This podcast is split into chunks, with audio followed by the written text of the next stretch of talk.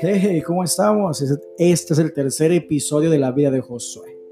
Quiero que prestes atención porque ahora hablaremos de su anexo y de cómo él fue usado por Dios. Adelante, Josué, platícame, ¿cómo viviste? Ya venías en el carro y luego qué pasó. Entonces, eh, me dijeron que, que no la creía. Me dijeron, no la creías, que si volvías ibas para donde mismo, me decían los compañeros, ¿no? Entonces, eh, yo enojado, ¿no? En ese momento estaba enojado porque no les contesté nada. Ya llegamos porque llegamos rápido porque vivo cerca de aquí. Un minuto hicimos. Entonces llego y, y me dicen buenos días. Y nada. Buenos días. Y nada. Yo enojado. Ya sabía para dónde iba. Iba directo para adentro, ¿no? Me bajo y me meto y, ya me apunto y me, anotan en la bitácora y ya pasó a descansar tres días, ¿no?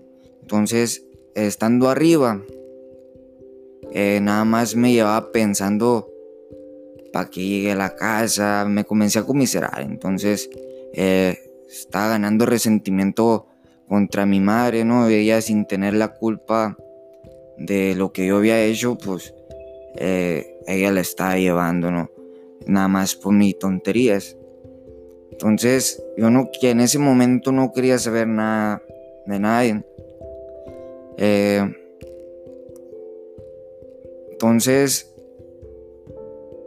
yo decía que nomás salía, me iba a volver a drogar. Esas eran mis palabras. Esas fueron más bien dicho.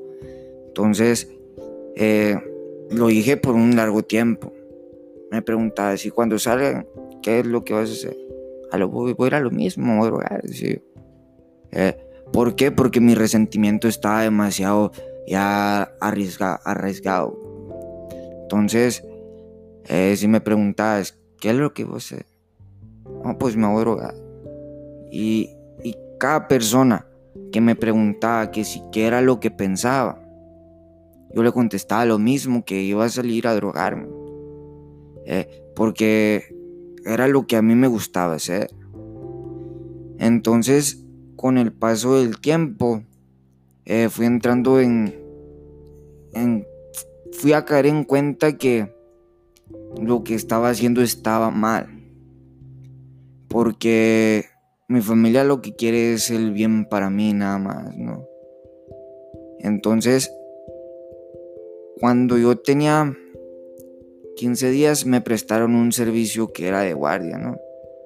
A los 3 días tuve un problema. Eh, me peleé con un muchacho y me metieron al área de observación. Como toda persona, eh, llegué ingobernable, ¿no? Eh, me decían, haz esto, no lo hacía, le contestaba a los guardias, le renegaba, le decía groserías, le faltaba el respeto. Eh, ¿Por qué? Por el mismo resentimiento que traía y porque no quería aceptar que estaba de vuelta aquí. Entonces eh, comencé a portarme mal, ¿no? Me aventé 10 días en el área de observación, eh, sin nada. Ya fueron y me sacaron del área de observación. y ya, pues, me prestaron un servicio de lavandería al tiempo, a los 15 días, o los otros 15 días, ya tenía, para eso tenía un mes y 10 días. Eh, me prestaron un servicio de lavandería y pues ya estaba, ya me portaba más bien, porque tenía eh, terapia ocupacional, tenía la mente ocupada, ya no pensaba en tantas cosas, pero mi resentimiento seguía en lo profundo. ¿no? Mi resentimiento con, contra mi familia seguía dentro de mí. Entonces, a, los otros 10 días eh, me prestan otro servicio de, consejería. Eh, porque la vez pasada eh, ya había sido consejero, yo sé todo lo que se trabaja en esa área de consejería en adicciones. Entonces, a, a los dos meses ya estoy encargado de consejería, eh, realizando, ayudando aquí a la a la clínica, ¿no?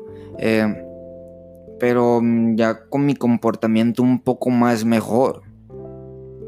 Eh, si era ingobernable todavía, pero ya no era como cuando recién llegué, ¿no? Em, yo mi primer visita la tuve a los dos meses.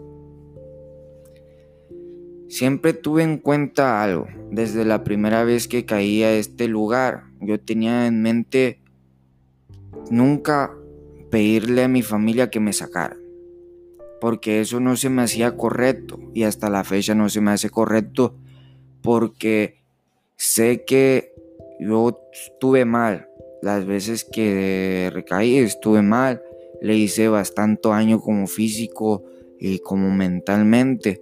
Em, entonces, nunca le pedí que me sacaran porque aceptaba que estaba mal yo cuando estaba afuera, así que era era lo que me merecía, pues. Entonces, sabía que ellos le estaban haciendo las cosas estas para bien. Entonces, yo de este proceso tuve, cada mes tuve dos visitas. Venían a verme dos semanas y mi familia, pues mi madre era la que venía nada solamente. Eh, ella venía desde Nogales, venía, duraba dos semanas aquí en Mochis y se regresaba a Nogales otra vez. Duraba un mes, un mes y medio y se volvía a venir. Venía dos veces y se volvía a ir. Así se la aventó mm, seis meses y hasta la fecha así le hace. Eh, viene, me mira una vez y se vuelve a ir. Porque sabe que ahorita estoy bien. Más que nada, pues tomé una decisión de quedarme a ayudar aquí a la clínica, ¿no? Me quedé servidor. Eh, esto yo lo hice por ella, nada más lo hice por toda mi familia porque ella era lo que quería al principio, ¿no? Ella quería que me quedara aquí a, servir, porque ella lo que no quiere es que yo si cuando salga que vuelva a lo mismo ella tiene miedo que yo vuelva a recaer otra vez. Entonces, eh, ese miedo que tiene ella, pues me decía, ella me decía que me quedara. Y yo le decía que no, que nomás cumplía y yo me iba a ir. Y, y que iba a salir a, a lo mismo, le dije una vez nada más. Entonces, su cara cambió su cara estaba contenta porque había venido, entonces nomás le dije eso, eh, su, cara cambió drásticamente, ¿no? Se puso triste y, ya no me habló en toda la visita. Y se fue, Se acabó la visita, se fue, eh, duró mes y medio sin venir a verme quieres escuchar el final de esta historia, te invitamos a que escuches la cuarta parte de la vida de Josué. Comparte, Dios te bendiga.